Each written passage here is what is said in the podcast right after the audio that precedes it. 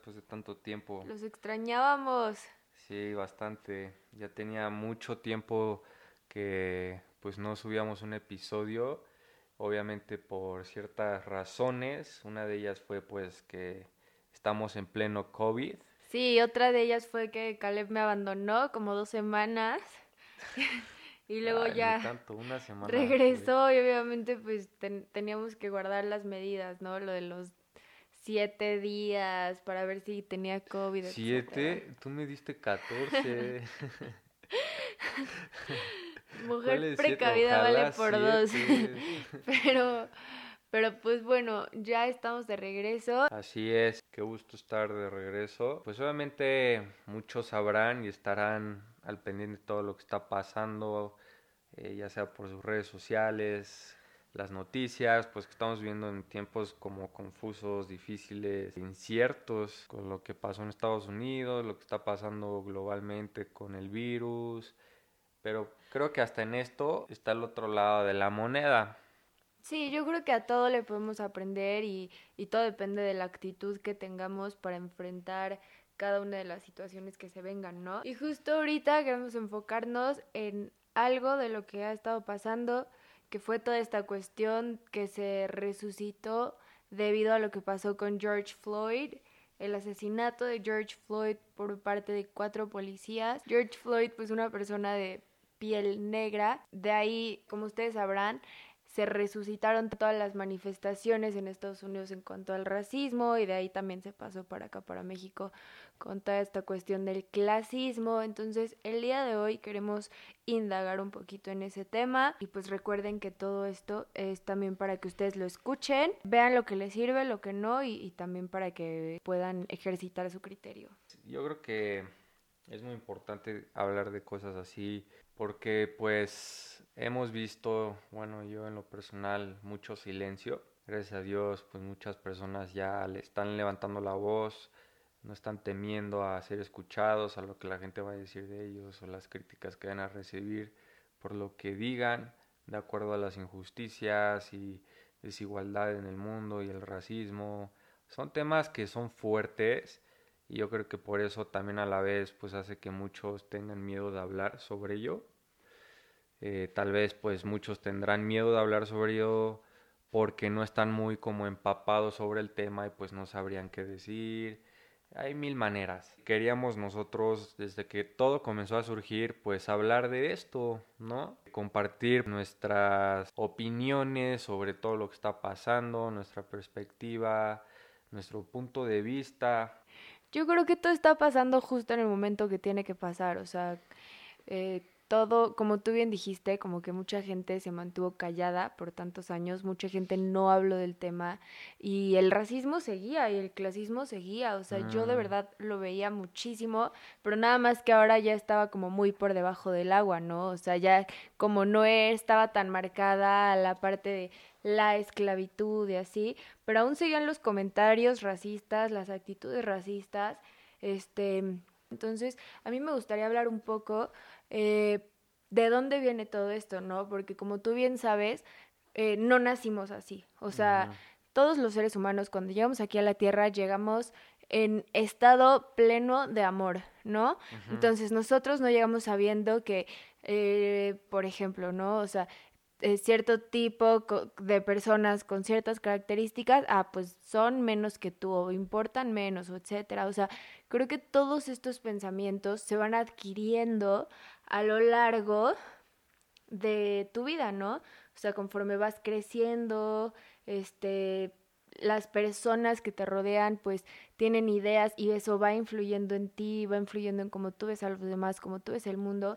Entonces creo que, que por eso también es importante como nosotros recapacitar en cómo ha sido nuestra vida y por qué pensamos como pensamos, ¿no? Eh, pues obviamente todo lo que sucedió ahora en Estados Unidos, pues no es cosa solo de Estados Unidos, es cosa del mundo entero, esto nos incluye. Esto ha sido, yo creo que la chispa también de una vez más como mostrarnos lo que reside dentro del corazón humano en general, eh, que es el racismo y el odio, ¿no? Y cómo siguen teniendo su manera en el corazón humano. Y creo que es una gran oportunidad para levantar tu voz donde sea que estés, para promover el amor y la unidad. Para crear el cambio en el mundo tienes que levantar tu voz. Habla, incluso si es difícil de hacerlo. Normalmente lo difícil de hacer es lo que es necesario hacer. Mantener silencio es cómodo, mantener las cosas como siempre han sido. Debemos ser cómodos con lo incómodo y hablar sobre ello. En un mundo y sistemas que quieren que mantenga silencio, escoge ser una voz. Normalmente amamos a los miembros de nuestra propia familia, ¿no? Simplemente tenemos una visión muy limitada de quiénes son los miembros de nuestra familia. Cuando nos consideramos miembros de la familia humana, los problemas de la familia humana se vuelven nuestros. El mundo realmente creo que podrá verdaderamente funcionar solo cuando cada persona esté dispuesta a ser responsable de todos como un todo. La importancia de hablarlo y no mantener el silencio al respecto es demasiado grande. Y por eso, pues muchos podrán decir, no, pues esto es cosa de los gringos, que ellos lo solucionen, es su problema, yo no me voy a meter, no quiero pensar en eso, no voy a opinar, eh, pues no es mi problema, ¿no? Al cabo, pues no es mi país, si es que nos está escuchando de algún país de Latinoamérica, donde sea que nos escuches, esto es cosa de la raza humana, es algo que está en el corazón del ser humano y hay una persona que muchos conocerán que se llama Martin Luther King. Este hombre fue un activista, comenzó como pastor y predicador en una iglesia, un hombre afroamericano que vivió en Estados Unidos, llevó un movimiento en lucha del racismo, la desigualdad y el odio que se estaba viviendo en los 1950, 60, fue cuando llevó él este movimiento y hay una frase que él dice, muy conocida, al final recordaremos no las palabras de nuestros enemigos, sino el silencio de nuestros amigos. Hay un momento en el que el silencio es traición. A mí eso me impactó. Otro hombre llamado Desmond Tutu también dijo, si eres neutral en situaciones de injusticia, has escogido el lado del opresor. Cuando pensamos que no somos parte del problema, nos convertimos en el problema. Si nunca tienes que pensar en ser lastimado o menospreciado por el color de tu piel o clase social, estás cómodo. Es tiempo de que reconozcas tu privilegio y salgas de tu zona de comodidad. Nadie debería estar cómodo con la deshumanización de personas por el color de su piel o clase económica. Y pues bueno, esto me lleva a, definir lo que es el racismo antes de comenzar. Súper. ¿Tú cómo definirías el racismo, WAPS? Bueno, pues hicimos un research y lo que encontramos literalmente, eh, la definición de lo que es el racismo es, el racismo es la creencia de que las personas que tienen un color de piel, nacionalidad, religión o cultura en particular son inferiores. Puede tomar la forma de las acciones de un individuo, por ejemplo, abuso o exclusión verbal o física, o el procedimiento de una institución que perjudica a un grupo particular de personas. El racismo también puede ser muy sutil. A veces puede haber una sensación de inquietud, sin ningún comentario o acción particular que pueda identificarse como racista. Qué fuerte. Mm. Sí, pues esa es la definición tal cual. ¿Qué te parece, Guap, si tú nos cuentas un poquito de cómo fue que inició el racismo en Estados Unidos? Hace 200 años eh, la esclavitud llegó a Estados Unidos. Llevan siendo oprimidos 200 años los afroamericanos. Si no me equivoco, fue cuando los ingleses comenzaron a emigrar a, las tierras de Estados Unidos, que estaban los indios cherokees, los pieles rojas. Entonces, pues obviamente al colonizar un nuevo lugar, ellos tenían que comenzar a trabajar en mano de obra, labores de construcción, eh, trabajos pues que obviamente muchos querían evitarse y con el tiempo, pues fueron eh, agarrando estas personas que vivían en África, las traían encadenadas a Estados Unidos y eran las personas que hacían todos esos trabajos que el blanco, el europeo ya no quería hacer. Digamos el trabajo sucio. El trabajo sucio, exacto. De ahí viene el dicho vulgar de trabajando como negro. Y pues, pues después surgió lo de Abraham Lincoln, cuando Abraham Lincoln como presidente de Estados Unidos. En su agenda es muy conocido que siempre quiso y anheló acabar con la esclavitud y por eso comenzó la guerra civil entre estados del norte con el sur, que los del sur eran los que más apoyaban la esclavitud, los que más querían que continuara la esclavitud. Entonces, el norte fue el fue la primera mitad que acabó con la esclavitud, que se fue saliendo poco a poco, que no lo apoyaba. Por eso fue esa, esa lucha entre norte y sur, que se conoce como la guerra civil. Entonces, pues obviamente yo creo, o sea, más que en libros o de historia o lo que quieras leer, o sea, yo como persona creo que el racismo viene eh, pues desde muy pequeño, o sea, es algo que no naces con, o sea, nunca alguien nace con racismo. Yo conozco y he visto videos de niños blanquitos abrazando a niños morenitos, afroamericanos, siendo amigos, no viendo el color de piel, o sea, no existe eso. Entonces yo siento que es algo que se inculca y también siento que es algo que también muy inconscientemente está en el corazón del ser humano. ¿Tú crees, por ejemplo, que alguien ya nace con esa raíz, por ejemplo? Mm, es que, por ejemplo, yo lo veo así. Cuando naces, obviamente haces berrinches, eres como el dictador de tu casa, tú mandas, porque al hacer berrinche mandas y todo, ¿no? Traes como este, esta semilla de, de igual de enojo, si no se te da algo, pues como de maldad, como de... O podría ser como el ego, ¿no? Ándale, el ego es muy consciente desde una edad muy temprana. Entonces yo siento que el odio y el racismo sí, en su mayoría es algo que todos llevamos dentro, eh, pero es cosa, todos llevamos tristeza, todos llevamos eh, felicidad, todos llevamos paz, o sea, están como los lados opuestos, los contrastes, oscuridad, luz. Entonces yo siento que sí llevamos todo eso dentro, es cosa de a qué lado eh, vas a alimentar. Vas a alimentar, qué lado vas a regar más, cuál vas a dejar que crezca y cuál vas a enterrar. Entonces, pues obviamente los, los que no apoyan el racismo, los que no odian a otros por el color de su piel o su clase económica, social, es porque han decidido regar, regar y alimentar el lado del amor, de amar al prójimo incluso con las diferencias que tengamos.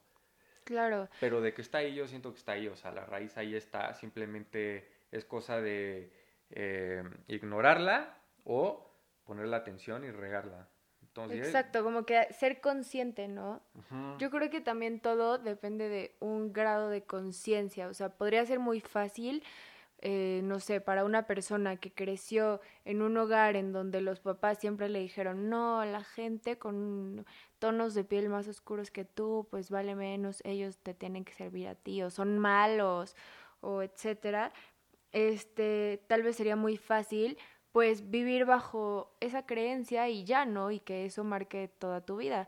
Pero, ¿qué pasa cuando tú elevas tu estado de conciencia, cuando tú realmente te preguntas todo lo que hay en tu vida, em, te lo preguntas, lo analizas, lo meditas, pues lo que pasa es que te das cuenta de que tú puedes no adoptar algunas creencias que te fueron inculcadas desde niño y eso va a hacer que tú como persona puedas, eh, digamos, elevarte, ¿no? O sea, elevar tu conciencia y evolucionar. No, no quiero escucharme muy como mística, pero pues es que eso es, o sea, dejas de ser una persona como todos, básica, que digamos como los borregos, que se dejan llevar por las creencias y ya, y más bien tú eres consciente, ¿no? O sea, entonces, por ejemplo, yo la otra vez estaba pensando como, bueno, ¿por qué hay, por qué esta necesidad del humano de siempre como que sentirnos superiores o inferiores a alguien, ¿no? Y justo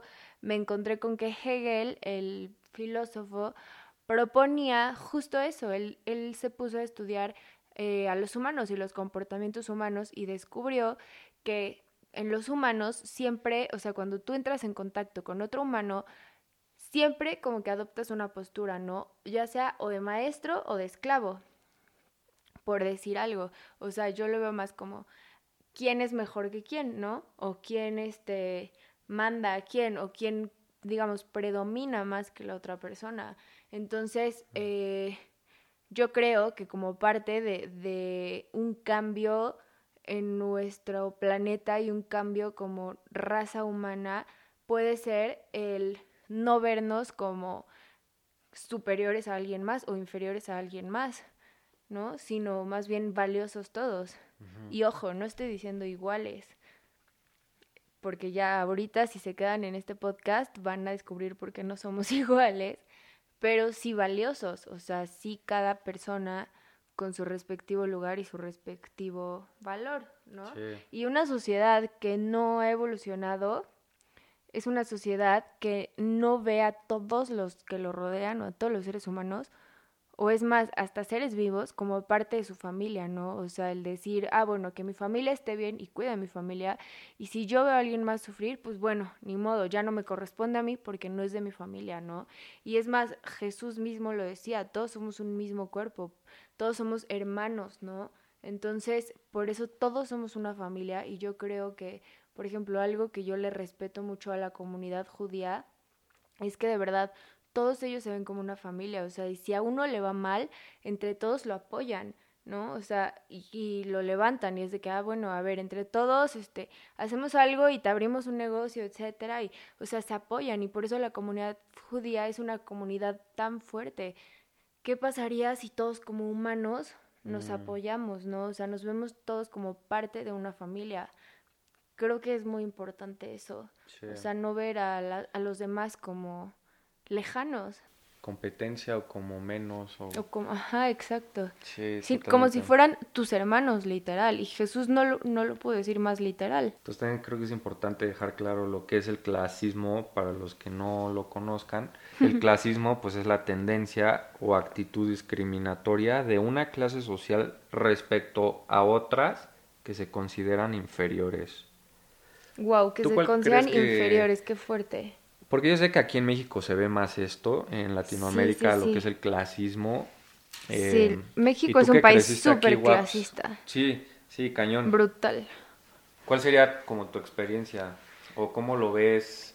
¿Cuál crees que sea la raíz? Tú que estás más como eh, familiarizada con, con lo que es el clasismo, ¿cuál crees que sea la raíz? Pues a ver, ¿yo qué te puedo contar del clasismo?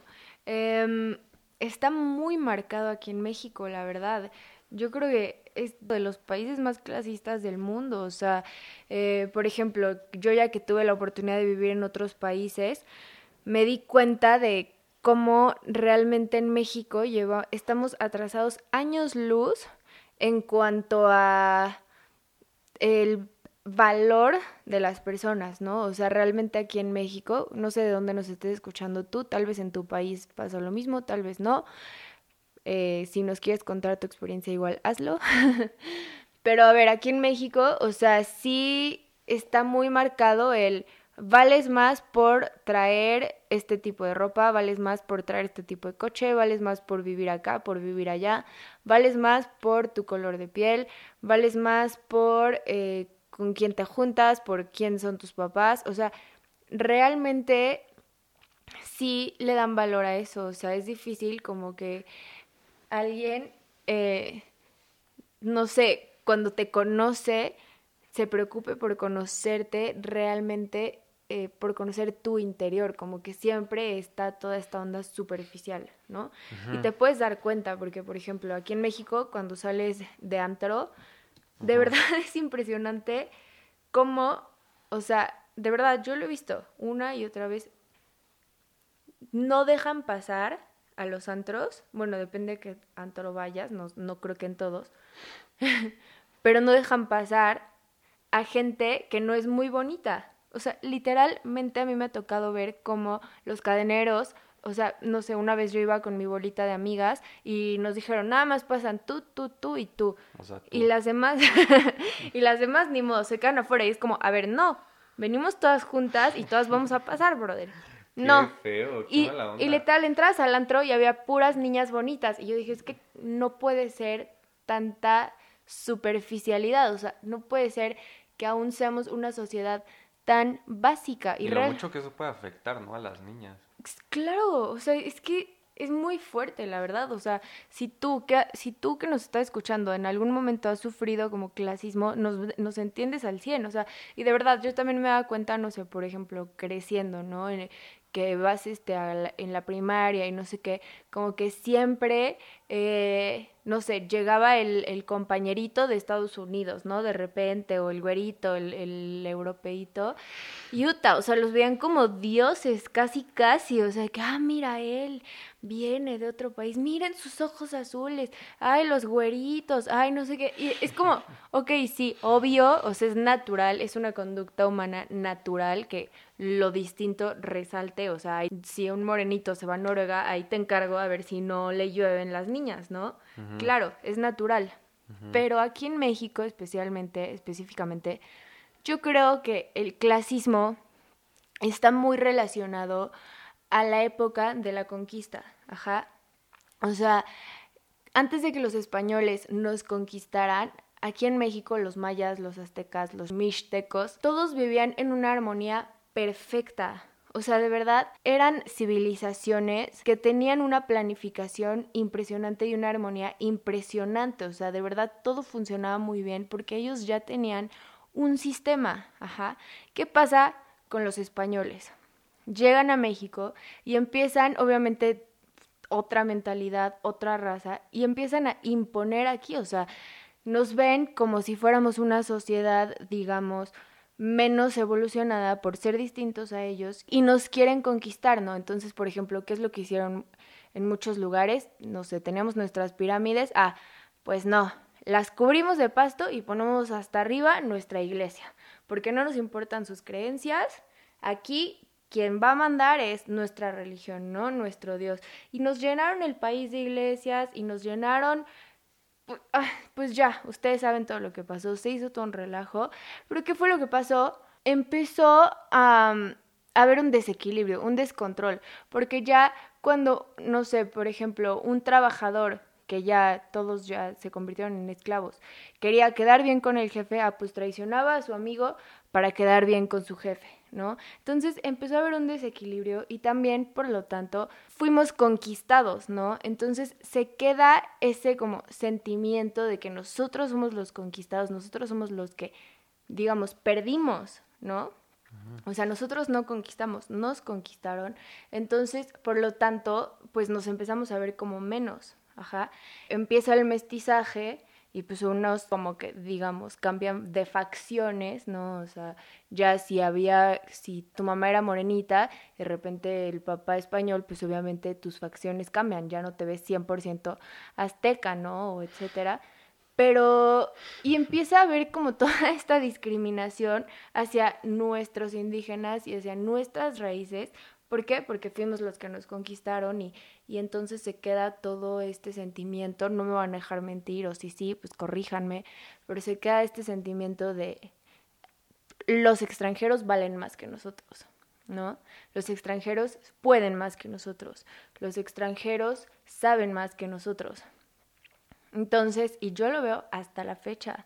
O sea, creo que como mexicanos es algo que, que se está rompiendo ya, pero que sí tenemos que tener, o sea, todos tenemos que hacer conciencia de eso para ya salir de, de ese bache, ¿no? O sea, sí, ya nos conquistaron, ya, sí, qué mal, pero no nos vamos a quedar ahí, o sea, somos fregones, por no decir mi palabra favorita, somos fregones, ¿no? Pues sí, o sea, lo que yo he visto sí es mucho el cómo te ves, cómo te ves es cómo te voy a tratar, ¿no? Y, y este, y pues yo te quiero decir a ti que nos está escuchando que si tú estás, no sé, en una posición, pues que es que nadie elegimos cómo venimos a esta tierra, ¿no? O sea, o tal vez sí, no sé, ya después nos enteraremos si nosotros realmente elegimos en qué cuerpo venimos. Sí. Pero... Sí, pues la familia, el entorno, no la familia, el entorno no lo escoges tú. Ya sabes, no es como que tú planeaste todo. Y exacto, y si estamos conscientes de eso, entonces ¿por qué vamos a discriminar a alguien por cómo se ve? O sea, fácil te pudo haber tocado a ti. Exacto. Y, y qué harías, ¿no? O sea, creo que siempre hay que ponernos en los zapatos de los demás, no sé. Claro. Y aún así, o sea, ¿qué, qué clase de gente básica discrimina a alguien por cómo se ve? O sea, la verdad, algo que me impresionó mucho en Australia sí fue que, no sé a ti, Waps, pero a mí sí me tocó ver esto, que que realmente no les importa si estás guapo, si estás feo, si estás este más morenito, más güerito, es como bro, eres buena onda y me caes bien, pues vente. O sea, yo veía niñas en serio guapísimas, forradas en dinero, que andaban con güeyes que en serio no dabas un peso por ellos, pero se enfocaban más en la persona, ¿sabes? Y creo que ya es hora que hagamos eso. Por ejemplo, yo contigo, Waps, me enfoco 100% en tu persona. Así como tú conmigo, guaps. Sí, tienes bonita letra. Exacto, te enfocas en mi bonita letra. A lo mejor también puede llegar la pregunta de por qué pueden llegan a suceder los incidentes racistas y clasistas. Por, ejemplo, puedes estar en una situación en la que lo, lo ves de cara, de frente, eres testigo de un incidente y puedes llegar a decir como, ¿cómo puede haber tanta maldad, tanto odio, ya sabes, en una persona? ¿Por qué? ¿Por qué suceden? Entonces yo a esta pregunta que he estado pensando un poco, mi respuesta sería, pues, al igual que con cualquier forma de acoso, basado en prejuicios, los incidentes racistas y clasistas ocurren porque algunas personas intentan lastimar a otras en momentos o en lugares donde creen que pueden salirse con la suya. Los incidentes racistas y clasistas también pueden ocurrir debido a la ignorancia. Yo creo que la ignorancia tiene mucho que ver en esto. Cada persona tiene su propia visión del mundo. Esta es la forma en que entendemos al mundo, la forma en que entendemos a las personas y sus acciones y la forma en que nos sentimos acerca de lo que sucede a nuestro alrededor. Las creencias que dan forma a nuestra visión del mundo provienen de nuestras experiencias personales y nuestro entorno, de todo lo que vemos, hacemos, escuchamos, leemos y sentimos. Lo que escuchas y ves en eso te conviertes, ¿no? Nadie nace racista o clasista, como dijimos hace rato. Es algo que obtienes y te es enseñado a lo largo de tu vida por personas cercanas a ti y la sociedad. Las personas que tienen ideas y actitudes racistas están actuando de acuerdo con su visión del mundo.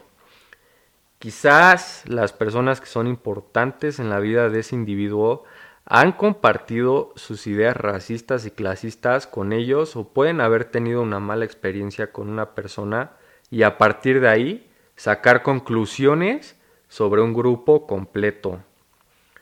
Nuestras familias, la educación, los amigos, la comunidad en general y los medios de comunicación pueden influir en nuestras creencias y por lo tanto en nuestra visión del mundo. Todo lo que leamos o escuchemos se basará en la visión del mundo de otra persona, por lo que no será neutral. Es importante preguntarse siempre de dónde vienen nuestras creencias. Por ejemplo, nuestra perspectiva es lo que crea nuestra percepción. Nuestra percepción crea nuestras creencias. Nuestras creencias crean nuestro comportamiento. Nuestro comportamiento crea nuestra experiencia. Y nuestra experiencia crea nuestra realidad. Entonces yo creo que por eso suceden los incidentes, por el entorno, tu visión del mundo, tu percepción. Sí, exacto. De lo que lees, de lo que ves, de lo que escuchas, todo eso influye. Por eso es tan importante ser súper cuidadosos, así como si tú eres una persona que se cuida, nos, que cuida lo que come, que cuida el ejercicio que hace o con quién se junta, que si no lo haces, pues te recomiendo, quiérete tantito, brother. ¿Cuál Cuídate, quiérete. Nadie lo va a hacer por ti. ¿Cuál recomiendas? ¿Qué? ¿Ejercicios? Obviamente, Bárbara de Regil. Aquí Waps es discípula, fiel, Discípula fiel. leal a Bárbara.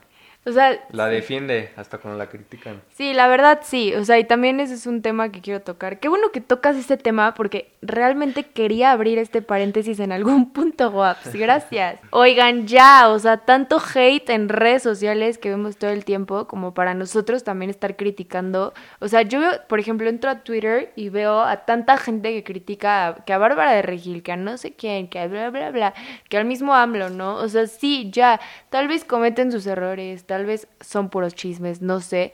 Pero, ¿para qué seguir ejercitando esa energía, ¿no? Como de crítica, de odio, de... O sea, mejor, si vemos algo, tomamos lo que nos sirve y lo que no, lo desechamos y ya.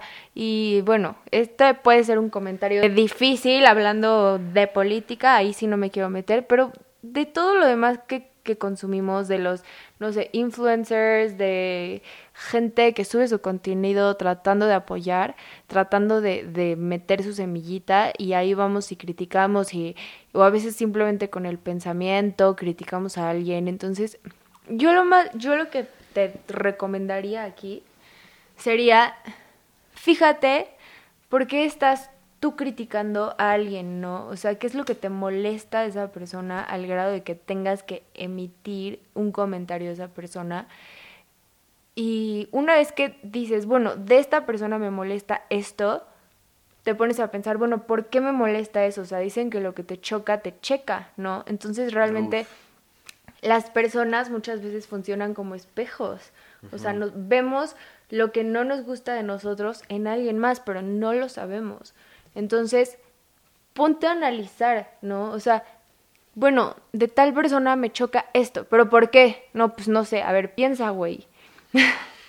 Entonces ya te pones a pensar y te das cuenta, ah, pues fíjate que en la secundaria me pasó esto y no sé qué, y yo quería que me pasara y no me pasó y bla, bla, bla, y esta persona como que me trae ese feeling. O sea, entonces tal vez ni siquiera es la persona la que te choca, o sea, puede haber situaciones en las que sí, que ya sea muy personal y bueno, ya ahí será otro tema, pero puede haber situaciones en las que no. Y pues ya, es cosa de tú analizarlo y evaluar si vale la pena estar criticando y aumentando esa energía de odio que hay ahorita o ser parte del otro grupo de personas, ¿no? El del grupo que, que vibramos en amor y que no criticamos y que no, este... Que no estamos viendo todo el tiempo, pues, lo malo en los demás, ¿no? Pero bueno, ya cierro paréntesis. Es que, híjole, a mí no me para la boca, no me den micrófono mejor, porque no me para la boca, amigos, ayúdenme. No, no es cierto. Bueno, ya. Eso es. Y bueno, lo que yo sí les quiero decir es que hay que dejar de ser, ya para resumir mi paréntesis, hay que dejar de ser tan sensibles. Toma lo que te sirve, lo que no, deséchalo y ya, pero no ataques, ¿no? Sí, totalmente. Yo creo que el que critica o el que lanza puro hate o el que dice cosas hirientes o lastima o incluso rechaza a alguien por el color de su piel o su clase económica, etcétera, dice más esa persona que lo está haciendo que el que lo está recibiendo. Claro, 100%. O sea, tú no puedes tener paz con los demás si no tienes paz contigo mismo.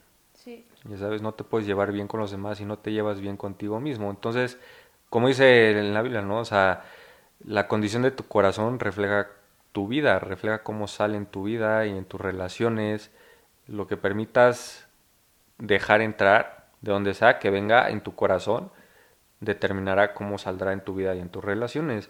Entonces yo creo que cuando cosas así suceden, eso dice más de la persona que lo está diciendo y haciendo que la persona que lo está recibiendo. Exacto. O sea, que necesita checar su corazón. Y también, regresando al tema del clasismo, digo, del racismo, eh, puede ser que tú digas, ay, ¿saben qué, rebaño negro? Yo ya voy a quitar este podcast porque yo no soy racista, ¿no? Y se vale, o sea, yo tampoco me considero una persona racista, por ejemplo, la verdad, no. Pero lo que sí es verdad es que finalmente soy parte de un racismo sistemático.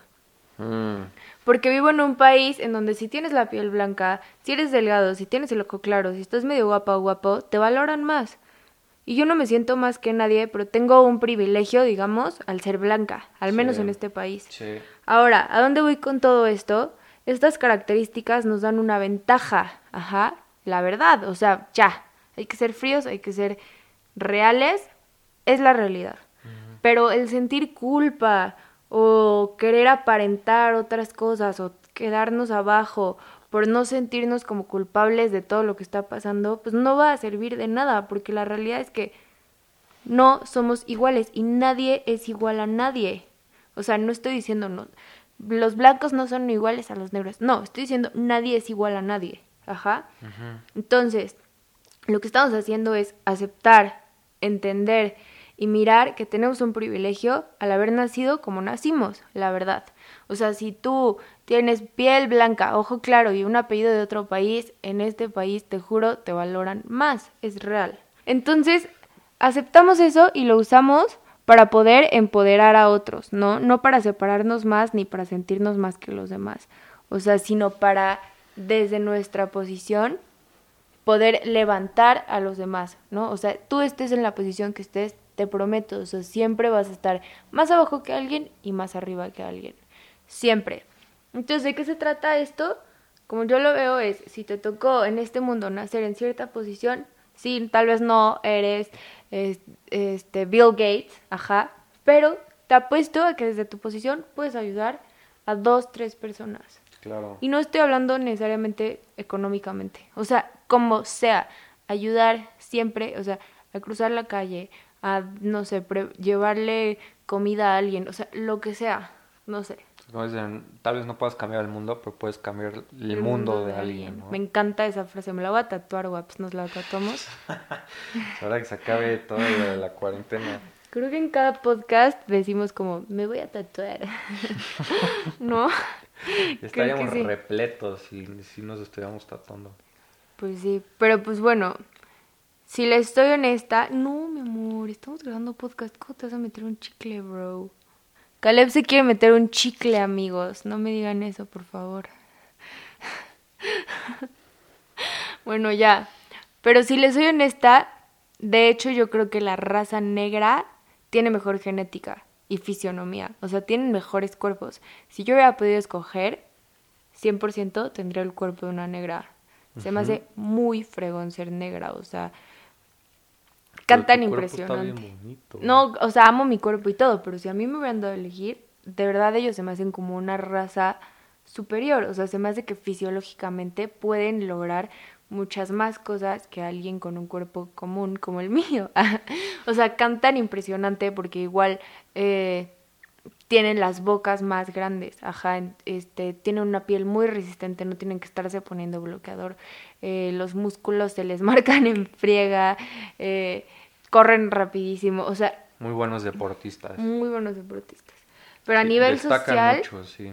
a nivel social sí digo, híjole, qué difícil le tocó a nuestros hermanos negros, desafortunadamente, y creo que sí es un trabajo que a todos nos toca hacer aquí en el mundo de ir cambiando eso, cada quien desde nuestra trinchera, Sí, ¿no? sí, totalmente. Oigan, pero a ver, ya hablamos de clasi ya hablamos de racismo, ya hablamos de clasismo, y todo esto me lleva a pensar, de verdad todo esto me lleva, aunque no quiera, a un opinionismo. O sea, no sé, guaps.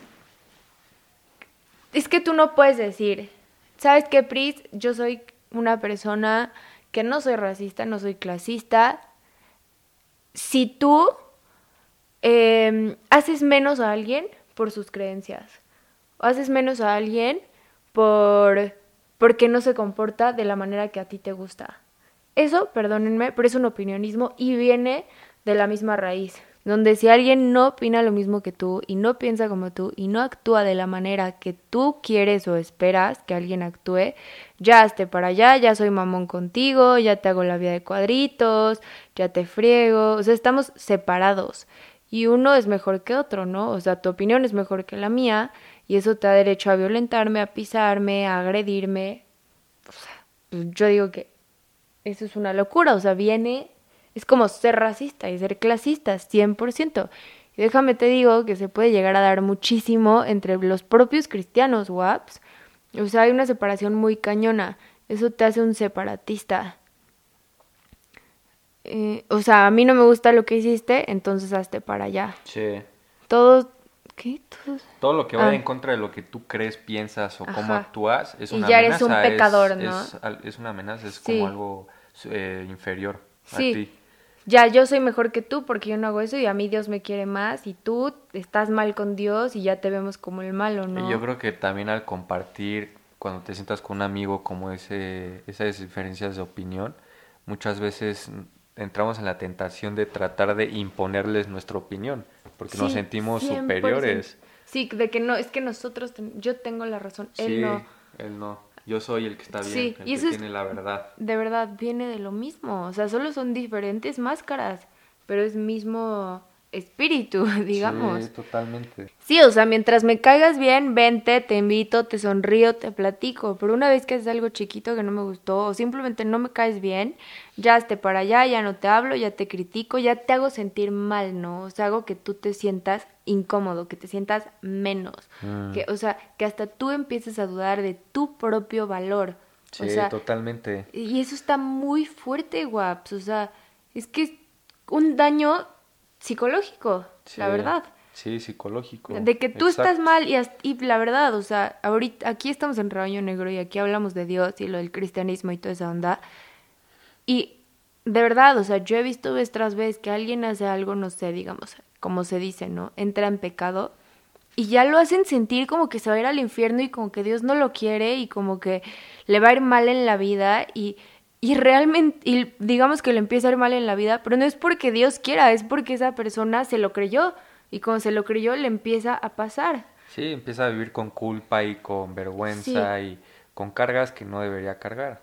Sí, exacto, porque no, o sea, Dios no es eso, Dios es amor y el amor, en el amor no entra la culpa y en el amor no entra la condenación. Pero bueno, ese sí es otro tema de otro podcast que después, que les tenemos preparado, que después Otro tema. este, sacaremos que les va a fascinar.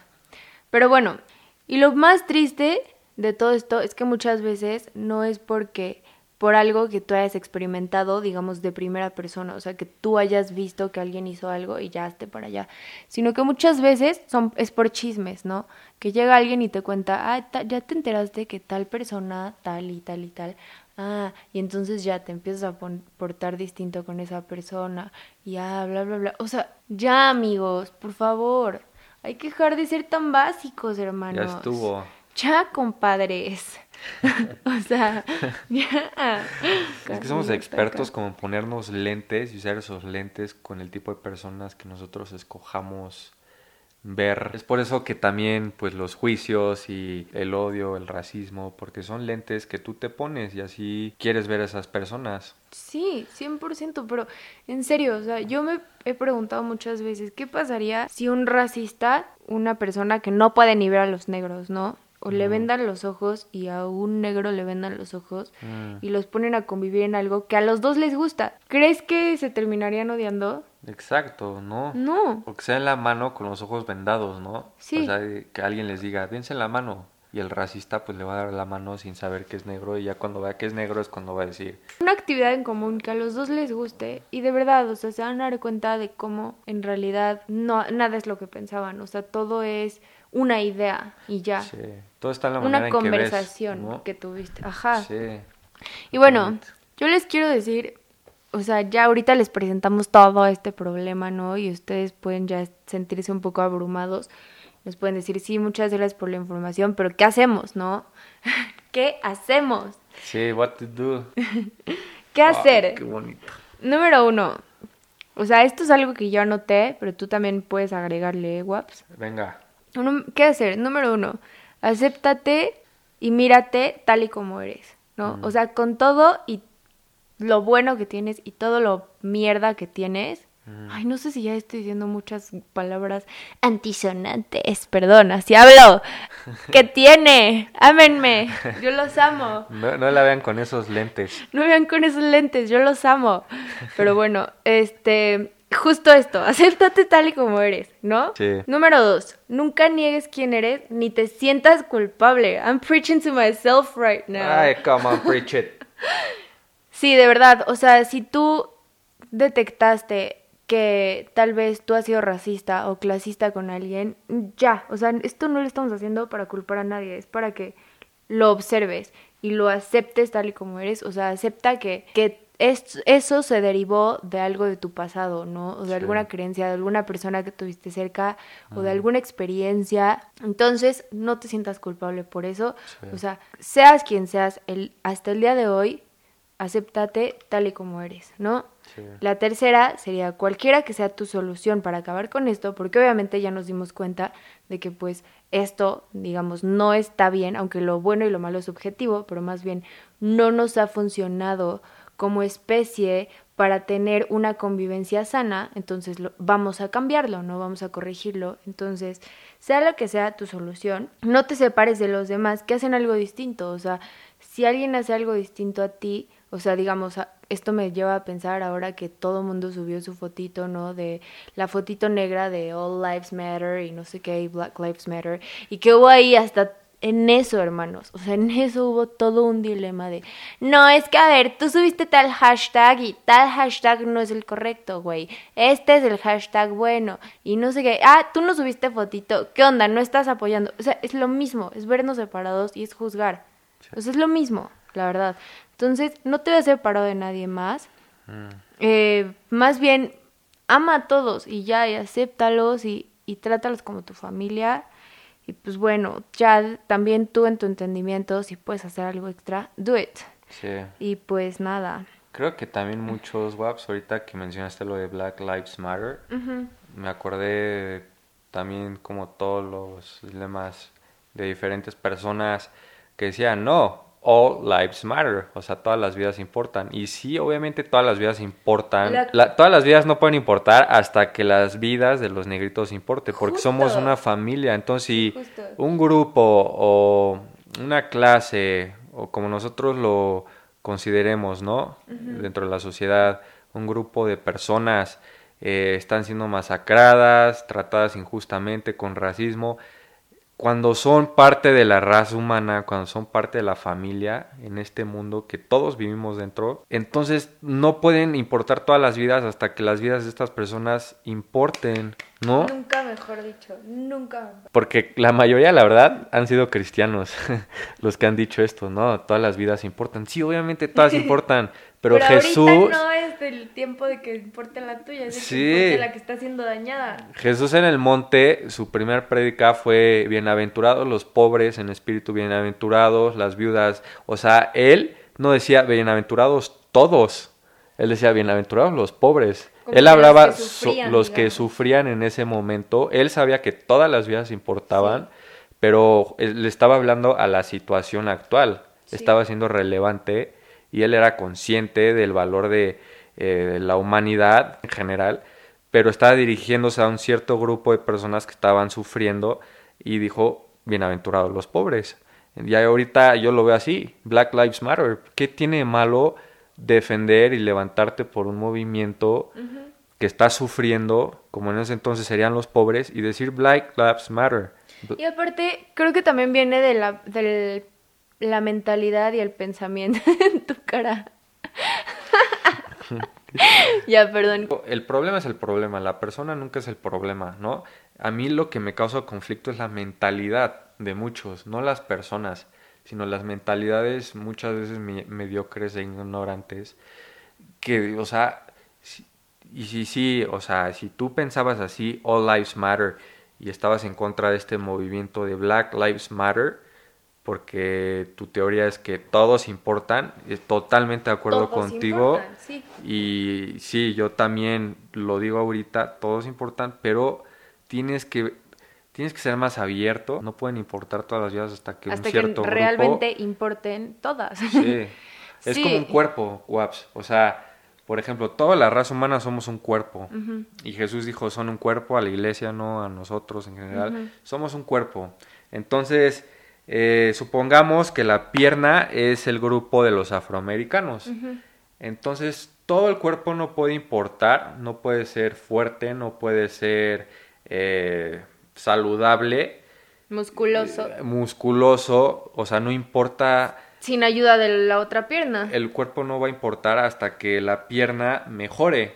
Si tiene Ah, ya, ok. si tiene heridas, si ha sido lastimada o sea, si rompió un pie, pues tienes que ponerle un yeso a la pierna, no a todo el cuerpo. Claro. O sea, se trata esa pierna y no todo el cuerpo. Tú cuando te enfermas, tratas el área donde te enfermaste. Donde te enfermaste. No tratas todo tu cuerpo. Sí. Aunque todo el cuerpo es importante. Sí, Es claro. justo lo mismo. Es justo eso. Todo esta- todas estas personas que se pusieron intensas con lo del hashtag All Lives Matter y que hacen manifestaciones igual de feministas y no sé qué, de que todos somos iguales, que ya después también les vamos a hacer otro podcast de feminismo y machismo.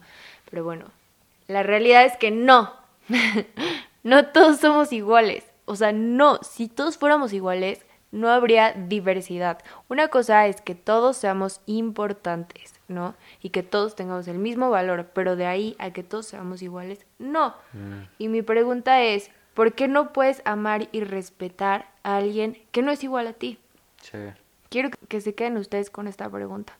¿Por qué no puedes amar y respetar a alguien que no es igual a ti? O sea, ¿por qué alguien tiene que ser igual a ti o tú sentirte igual a alguien para que te respeten y te amen? Mm. O alguien tiene que ser igual a ti para tú amarlo y respetarlo. Esa es, ese es mi último pensamiento. Y pues nada, ya creo que tú tienes otras cosas que agregar, ¿no, Waps? De mi parte ya es todo, pero creo que tú, querías decir algunas cositas, ¿no, Waps? Gracias por compartir con nosotros lo que piensas y tienes en tu corazón. Eh, pues sí, bueno, pues sí, tengo algunas cosas que decir para que ustedes lo eh, mediten, lo piensen, eh, comenzando con el odio. El odio yo creo que es tan perjudicial para el que odia como lo es para el odiado, como decíamos antes, ¿no? Como un cáncer sin control. El odio corroe la personalidad y le quita su unidad vital. Muchos de nuestros conflictos internos tienen sus raíces en el odio. Ama o perece, lo hemos escuchado muchas veces. El odio es una carga demasiado pesada para soportar. En este mundo, un hombre creo realmente que debe ser un yunque o un martillo. Esto lo he compartido varias veces en mis redes sociales. Debemos ser martillos que dan forma a una nueva sociedad en lugar de, un- de yunques moldeados por la antigua. Esto no solo nos hará nuevos hombres, sino que nos dará un nuevo tipo de poder. Será un poder infundido de amor y justicia, que transformará los oscuros ayeres en brillantes mañanas y nos elevará del cansancio de la desesperación a la flotabilidad de la esperanza. Un mundo oscuro, desesperado, confundido, roto y herido, espera a este tipo de hombre y este nuevo tipo de poder. Toma coraje pelear contra la injusticia, seamos honestos. Toma coraje o valentía intervenir en la desigualdad, menosprecio e injusticia. Toma coraje mostrar bondad en medio de la intolerancia. Toma coraje caminar con humildad. Toma coraje perdonar a aquellos que te han lastimado. Toma coraje ser compasivo en una cultura de odio y menosprecio. Toma coraje amar, recibir y aceptar a aquellos marginados por la sociedad. Toma coraje servir a otros en un mundo egoísta. Todos somos una raza, la raza humana a la cual todos pertenecemos, donde el color, clase económica, forma de pensar y actuar y cultura no deberían de afectar nuestra unión e igualdad. Si celebro la diversidad, pero nunca abordo la disparidad, para mí eso es hipocresía. La grandeza nunca se construye con odio, división y ego. La grandeza siempre se construye con amor, bondad y unidad. Cuando las personas trabajan por una causa común, aumenta su potencial de crecimiento. Su unidad multiplica su fuerza.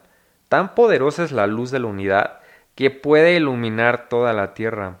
La unión hace la fuerza. Cuando hay unidad, se pueden lograr cosas maravillosas. Solos podemos hacer poco, juntos podemos hacer demasiado. Solos vamos rápido, pero juntos llegamos lejos. Unidos nos levantamos divididos nos caemos. Hay más poder en la unidad que en la división. Donde hay unidad siempre hay mejora y crecimiento. No se trata de los tuyos o los míos, se trata de nuestro futuro. Somos llamados a ser pacificadores, no agregar nuestras voces al caos del mundo. Hay momentos para decir la verdad, pero si nos parecemos al mundo cuando hablamos, perderemos nuestra capacidad de influir en las personas. El mundo quiere paz. ¿no? Ahora que salió el SpaceX de la NASA y Elon Musk al espacio, eh, pues aquí podemos ver, ¿no? Que nos enfocamos demasiado en conquistar el espacio exterior. Y es un pensamiento eh, sobre eso. Si el mundo quiere paz sin tener paz en el interior de sus habitantes. Nada sucede afuera sin antes transformarse por dentro.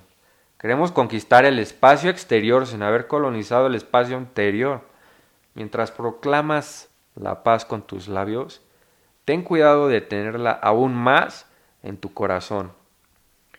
Tal vez no sepas cómo hacer ese cambio, ¿no? En el mundo, como decíamos, pero puedes cambiar el mundo de alguien. Y también puedes comenzar, y es necesario comenzar en tu hogar. Ten esas conversaciones con tus hijos o hijas, esposo, tu esposa, tu familia, tus tíos, sobre lo que es el racismo y el clasismo y sus efecto, su veneno, lo que causa. Comienza con criar y contagiar un espíritu de amor, de compasión, de bondad, de paz, de valor, de igualdad y justicia en tu hogar y con los demás allá afuera. Conviértete en ese puente entre tú y otros que sean diferentes a ti, ¿no? Hay veces que para poder levantarte por algo, primero debes de tomar asiento. La razón por la que Jesús pudo levantarse por las personas y levantarse por cosas que le importaban al corazón del Padre, es porque Jesús se sentó con las personas para entender sus situaciones y realidades. Aquellos que saben, pues hacen, y aquellos que entienden, enseñan. Así que te animo a que lo aprendas, que lo ores, que lo hables en tu hogar, que sea una conversación intencional, que lo enseñes y que lo cambies, que seas esa voz, no tengas miedo a ser una voz y cada vez que ves oscuridad, pues hay una oportunidad extraordinaria para que la luz brille más. ¿No, Waps? Súper, me encanta. Pues bueno, esto fue todo por el episodio de hoy. Muchas gracias por estar aquí con nosotros. Gracias por acompañarnos y ya los extrañamos mucho. Esperamos que les haya sido de ayuda y pues estén al tanto de todo lo que estemos subiendo en las redes sociales. Sí, recuerden seguirnos en Instagram, Twitter, Facebook. En Instagram estamos como Rebano Negro. En Twitter y Facebook sí estamos como Rebaño Negro. Y pues los amamos. Cuídense mucho. Compártalo con alguien que crean que le puede servir. Un abrazo. Bye.